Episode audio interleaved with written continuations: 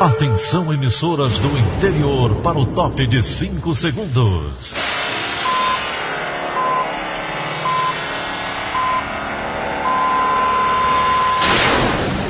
A Verdinha leva o som cada vez mais longe. Rádio Sul Cearense de Brejo Santo, Cristal de Quixeramobim, Iracema de Ipu, Jornal Centro-Sul de Iguatu, Macambira de Poeiras, Tabajara de São Benedito, Oroz FM, Pioneira de Forquilha, Itataia de Santa Quitéria, União de Camocim, Educadora do Cariri do Crato, Líder FM de Itapipoca, Aquarela FM de Miraíma, Liberdade de Itapipoca. Itarema, Carinhosa de Acopiara, Sertão Central de Senador Pompeu, Vale do Salgado de Lavras da Mangabeira, Vale FM de Nova Russas.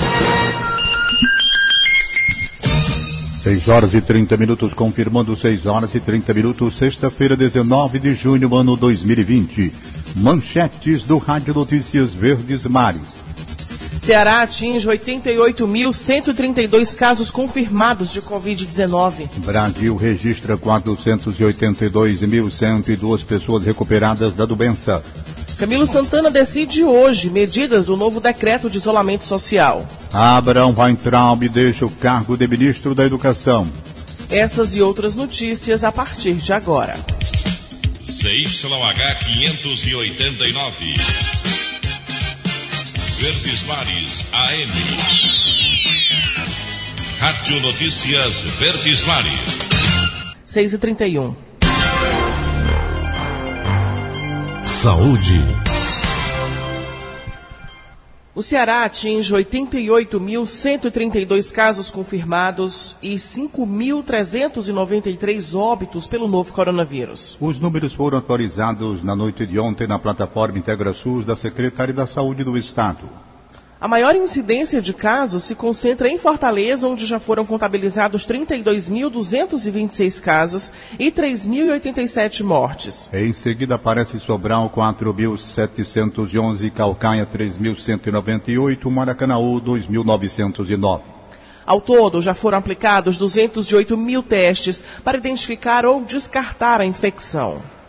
A Secretaria da Saúde também informou que 64.271 pacientes se recuperaram do vírus. A plataforma mostra que atualmente 70% dos leitos de UTI e 47% de enfermarias estão ocupados em todo o Ceará. O governador do Ceará, Camilo Santana, afirmou ontem nas redes sociais que vai decidir hoje sobre as medidas necessárias do novo decreto estadual de isolamento social no estado e passando a vigorar a partir de segunda-feira. Segundo Camilo, toda a equipe do governo está reunida para avaliar as próximas fases da reabertura econômica em Fortaleza e no interior. Lembrando que o atual decreto vale até domingo, e aí nós vamos decidir quais são as medidas, quais são as regiões que passam de fase, qual é a realidade de cada região, para tomar umas decididas com muita responsabilidade, com muito critério, sempre pensando em preservar e mitigar os efeitos dessa pandemia para a população cearense. O governador também disse que hoje de manhã serão apresentados dados da primeira etapa da pesquisa de soroprevalência. Essa é a maior pesquisa realizada em todas as capitais, em todas as cidades do Brasil. São 9.900 amostras. Nós vamos ter uma ideia de qual é o percentual de fortalezenses que já tiveram o vírus, já foram contaminados, ou que têm anticorpos em relação ao vírus. Essa é uma informação importantíssima para que a gente possa tomar decisões, inclusive de flexibilização de abertura aqui na capital. Então, a amostragem que é feita com todos os dados científicos para fazer essa pesquisa. Como ele não pode pesquisar os 2 milhões e 800 mil fortalezenses, é feita uma pesquisa com amostragem. Com isso, a gente tem uma ideia do percentual das pessoas que já tiveram Covid aqui em Fortaleza. Iniciamos a mesma pesquisa na cidade de Sobral. Também tem uma noção, Sobral que tem avançado, está se estabilizando os números, mas é, é a situação que está chamando a atenção, é a região norte do estado do Ceará. Fortaleza ainda está na fase 1 do plano de reabertura das atividades econômicas, com expectativa de avançar a partir desta segunda para a fase 2. Já o interior continua na fase de transição do plano de reabertura responsável, com algumas cidades ainda em lockdown. E as mortes por Covid-19 já foram registradas em 87% dos municípios cearenses, segundo informou a Secretaria da Saúde do Estado. O repórter Tony Souza tem mais detalhes. Olá, abraço, bom dia amigos da Rádio Verdes Mares. Segundo a Secretaria de Saúde do Estado do Ceará, 161 municípios anotaram mortes pelo novo coronavírus. Apenas 23 municípios do estado não apresentaram confirmações do Covid-19 em termos de óbito. As principais vítimas são pessoas com 60 anos ou mais que tinham doenças crônicas e a maioria é do sexo masculino. Sempre chama atenção quando a gente tem alguma morte de pessoa conhecida Aqui na região do Cariri, por exemplo, o secretário de Administração e Finanças do município de Campos Sales, Campos Sales fica a cerca de 150 quilômetros de Juazeiro do Norte, o José Carlos da Ponte Guimarães, ele morreu do Covid-19. Estava há sete anos no cargo de secretário lá no município. O prefeito Moésio Loyola emitiu uma nota de pesar pela morte do amigo. E esse fato, até por ser uma pessoa conhecida, acabou tendo grande repercussão aqui na região do Cariri. Portanto, apenas 23 municípios do estado do Ceará não tiveram ainda pessoas mortas pelo Covid-19. Tony Souza, de Juazeiro do Norte, para a Rádio Verdes Mares. E nesta semana, o Ceará registrou as menores taxas de transmissão da Covid-19 desde o primeiro caso, confirmado no dia 15 de março deste ano. Mais informações com a repórter Ana Beatriz Farias. José passou 30 dias em um leito de UTI por conta da Covid-19. Uma das sequelas da doença foi a dificuldade de locomoção. Ele se esforça para superar cada consequência da infecção pelo coronavírus. Caminhar ainda preciso de ajuda. Algum, aos poucos as minhas forças estão voltando. Né? Agora é recuperar a mobilidade. Tenho aí umas 14 sessões é, e se Deus quiser vai dar tudo certo. José é uma das mais de 87 mil pessoas que contraíram a Covid-19 no Ceará. Também está no feliz índice de recuperados. Já passam de 64 mil em todo o estado. O crescimento de casos confirmados segue desacelerando por aqui. Outro ponto importante a ser observado é a taxa de transmissão da doença. Nesta semana, o índice atingiu o menor valor já analisado no Ceará, 0,73. A taxa mede a capacidade de contágio que o vírus tem entre as pessoas. Se a taxa de transmissão está abaixo de 1, eu não tenho condição de infectar uma pessoa. Então, se eu não posso infectar um novo caso, eu não posso manter a epidemia viva, ela vai aos poucos morrendo, porque vai evitar, vai ter menos pessoas adoecendo. Alguns fatores influenciam diretamente as mudanças na taxa de transmissão da Covid-19. Tanto o isolamento social, físico entre as pessoas, como o uso de máscara, que é outra barreira física, eles fazem com que o vírus propague menos de uma pessoa para outra. O biólogo e professor da UFC lembra ainda que essa taxa se refere ao estado como um todo, mas alguns municípios estão vivendo situações diferentes. Tem situações mais confortáveis, como por exemplo o município de Fortaleza, que tem um declínio muito importante do número de casos novos diariamente, essa taxa está inferior do que isso, e tem situações como no Cariri e outras regiões do estado, que uma doença agora está em franca expansão. Ana Beatriz Farias para a Rádio Verdes Mares. E a atualização do Ministério da Saúde, divulgada ontem, aponta que o Brasil chegou a 47.748 óbitos desde o início da pandemia do novo coronavírus. O balanço contabilizou também 22.765 novos casos da doença, totalizando agora 978.142. Outros 448.292 casos estão em observação. 482.102 pessoas foram recuperadas e 2.982 mortes estão em investigação. As escolas públicas e privadas do Ceará definem como as atividades presenciais serão feitas durante a pandemia do novo coronavírus. Uma cartilha nacional orienta sobre como manter a segurança dos estudantes e funcionários. Acompanhe na reportagem de Renato Bezerra. A retomada das aulas presenciais do ensino básico no Ceará começam a ser definidas depois de três meses de suspensão devido ao novo coronavírus. As escolas públicas municipais e estaduais ainda elaboram os procedimentos para evitar o contágio pela doença. Já o Sindicato dos Estabelecimentos Particulares de Ensino do Ceará, o SINEP, já definiu o protocolo que foi encaminhado às escolas privadas. Quem detalha o documento é a presidente da instituição, Andréa Nogueira. Na primeira semana de aula estará promovendo, né, seminário com seus alunos, pais, professores, né, explicando a necessidade das medidas de segurança, como distanciamentos sociais, irão existir também rotas de sinalização no chão, apontando o distanciamento. Haverá o distanciamento entre uma pessoa e outro, que esse gira em torno de um metro e meio a dois metros.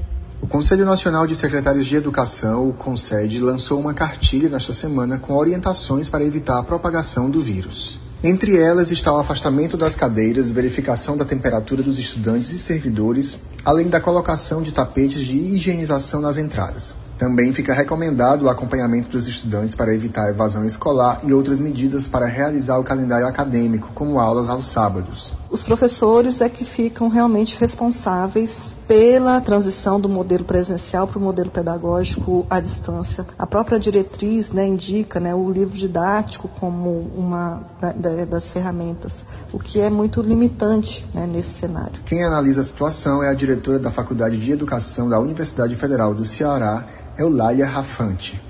Ela destaca que as aulas não devem ser apenas continuadas, mas que o método deve ser discutido com professores e estudantes para diminuir a desigualdade entre o ensino público e privado. As aulas presenciais devem ser retomadas na segunda quinzena de julho, caso o cronograma para a flexibilização do distanciamento em Fortaleza siga como planejado. Com reportagem de Alexia Vieira e Lucas Falconeri, Renato Bezerra para a Rádio Verdes Mares.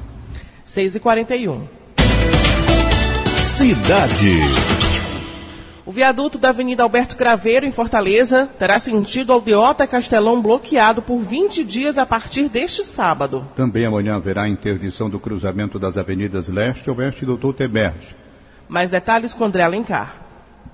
A interdição é para dar continuidade às obras de requalificação viária e duplicação da via. Os trabalhos afetarão o trânsito na região, assim como linhas de transporte coletivo. Os agentes da MC estarão no local para orientar os condutores durante todo o período da intervenção.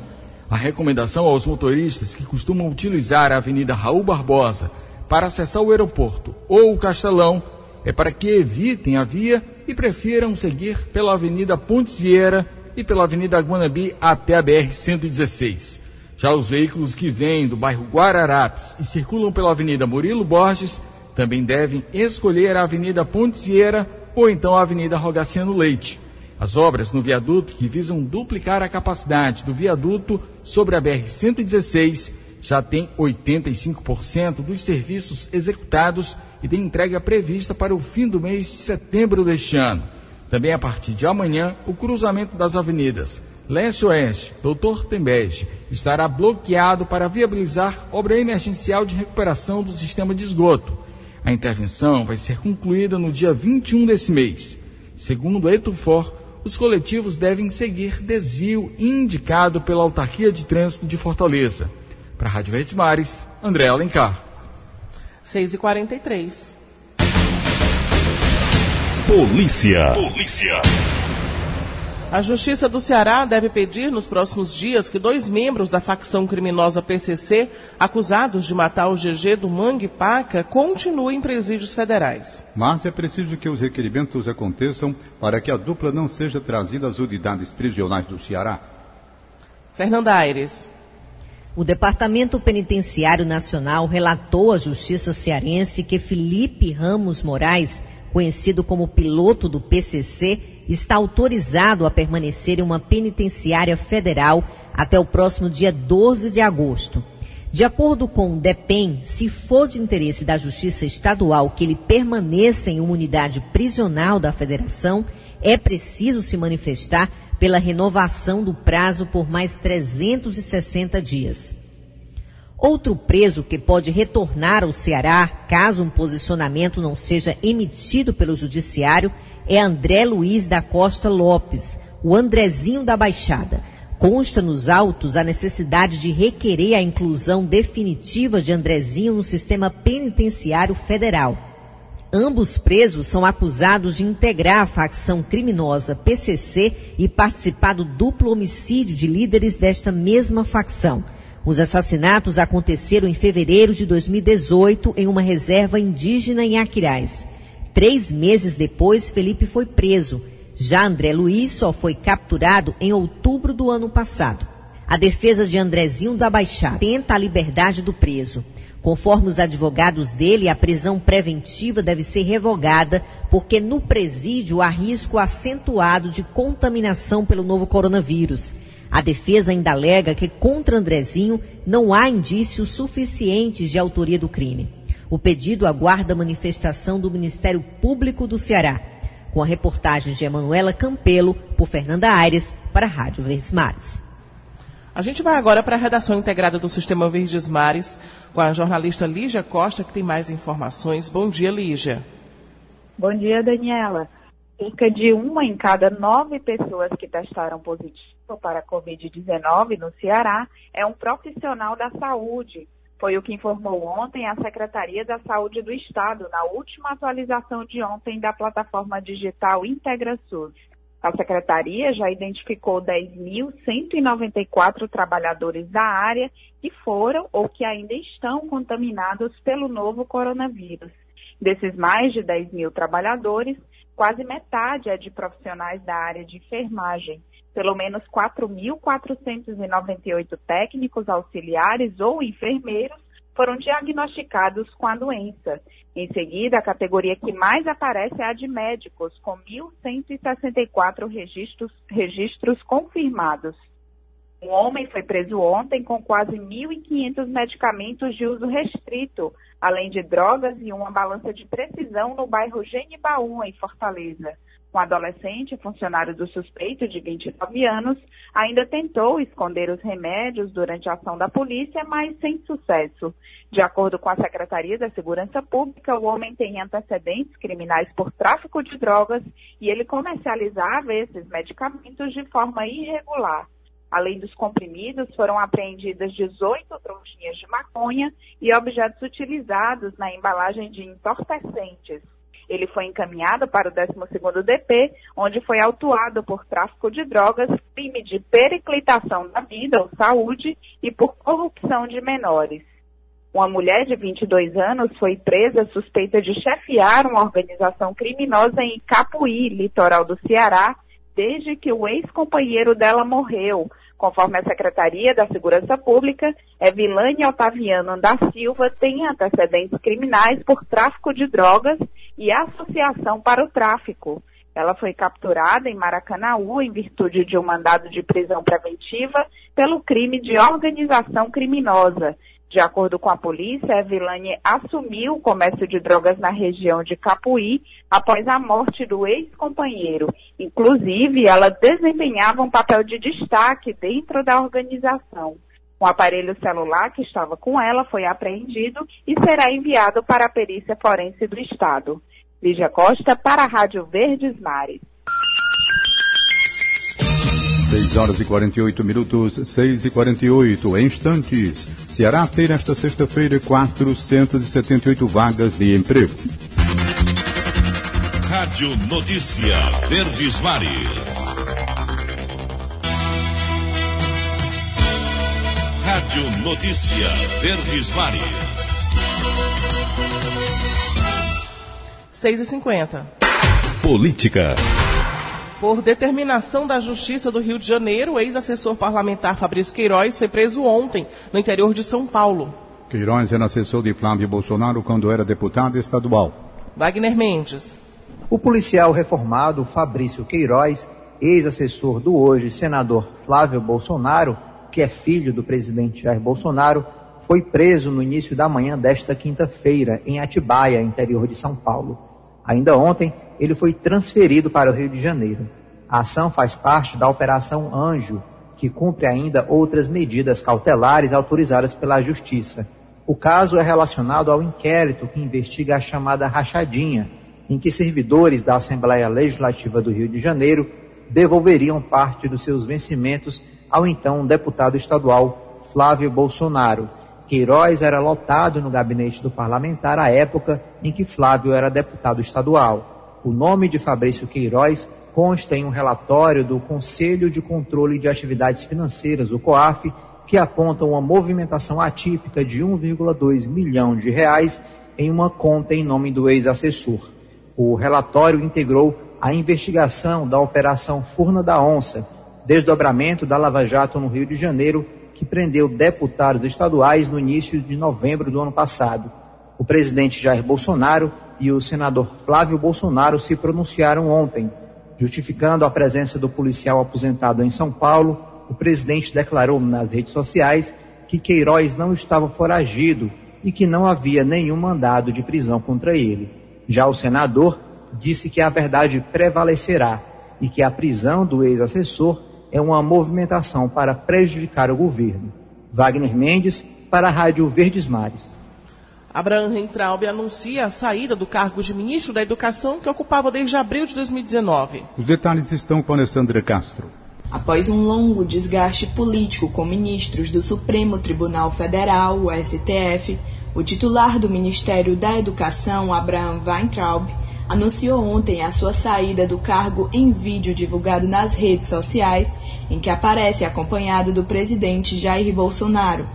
O nome cotado para substituir Weintraub interinamente é o do secretário nacional de alfabetização, Carlos Nadalim.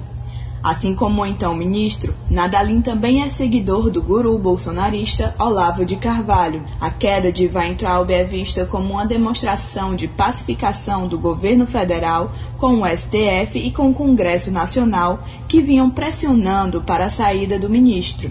Apesar do anúncio, até ontem, a exoneração de Weintraub não tinha sido publicada no Diário Oficial da União. No vídeo divulgado nas redes sociais, Weintraub preferiu não dar detalhes dos motivos da sua saída e disse que recebeu convite para ocupar um cargo no Banco Mundial. Vamos ouvir o que ele falou. Nesse momento, eu não quero discutir os motivos da minha saída, não cabe. O importante é dizer que eu recebi o convite para ser diretor de um banco. Eu já fui diretor de um banco no passado, volto ao mesmo cargo, porém no Banco Mundial. Weintraub é o décimo ministro a ser exonerado do governo Bolsonaro. As informações completas sobre o assunto você confere no site do Diário do Nordeste. Alessandra Castro para a Rádio Verdes Mares. E a Enel Ceará lança um portal de negociação para regularizar dívidas dos consumidores de energia elétrica. Os serviços estão disponíveis dentro da agência virtual no site da companhia, que é enel.com.br. Os devedores impactados pela pandemia do coronavírus poderão agora renegociar dívidas com a União. Detalhes com Felipe Gurgel. Os devedores impactados pela pandemia do coronavírus poderão agora renegociar a dívida com a União. A Procuradoria-Geral da Fazenda Nacional vai abrir um novo programa para pagamento dessas dívidas. O regime estará aberto para adesões entre 1 de julho a 31 de dezembro deste ano. Poderão se inscrever empresas e pessoas físicas cuja capacidade de pagamento ficou limitada após o início dos efeitos da crise atual. Interessados devem apresentar comprovação do faturamento em 2019 e nos seis primeiros meses de 2020. Você pode conferir a matéria completa em diariodonordeste.com.br. Felipe Gurgel para a Rádio Verdes Mares. Vamos agora à participação de Egídio Serpa. Bom dia, Egídio. Bom dia, Daniela de Lavor. Bom dia, Tom Barros. Bom dia, ouvintes. O economista Marcos Holanda, ex-presidente do Banco do Nordeste, disse a mim ontem à noite que quando o novo marco regulatório do saneamento for aprovado, o BNB poderá financiar projeto de saneamento com juros de apenas 0,8% ao ano. Vou repetir, juros de 0,8% ao ano. Ao ano.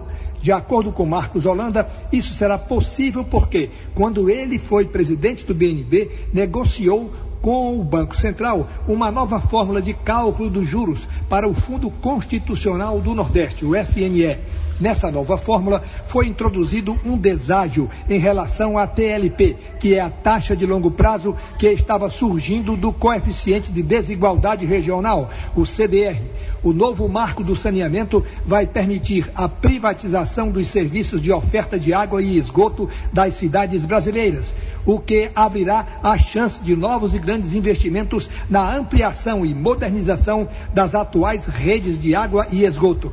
As empresas estaduais e municipais de saneamento, como a CAGES aqui do Ceará, por exemplo, não têm dinheiro para fazer esses investimentos. E a chegada da iniciativa privada vai facilitar esses investimentos. Mas primeiro será preciso que o novo marco do saneamento seja aprovado pelo Senado Federal, o que está prestes a acontecer. Egídio Serpa para o Rádio Notícias Verdes Mares. E o Ceará tem hoje 478 vagas de emprego formal. Vamos conferir as oportunidades de trabalho oferecidas pelo CineDT com o Renan do Nascimento.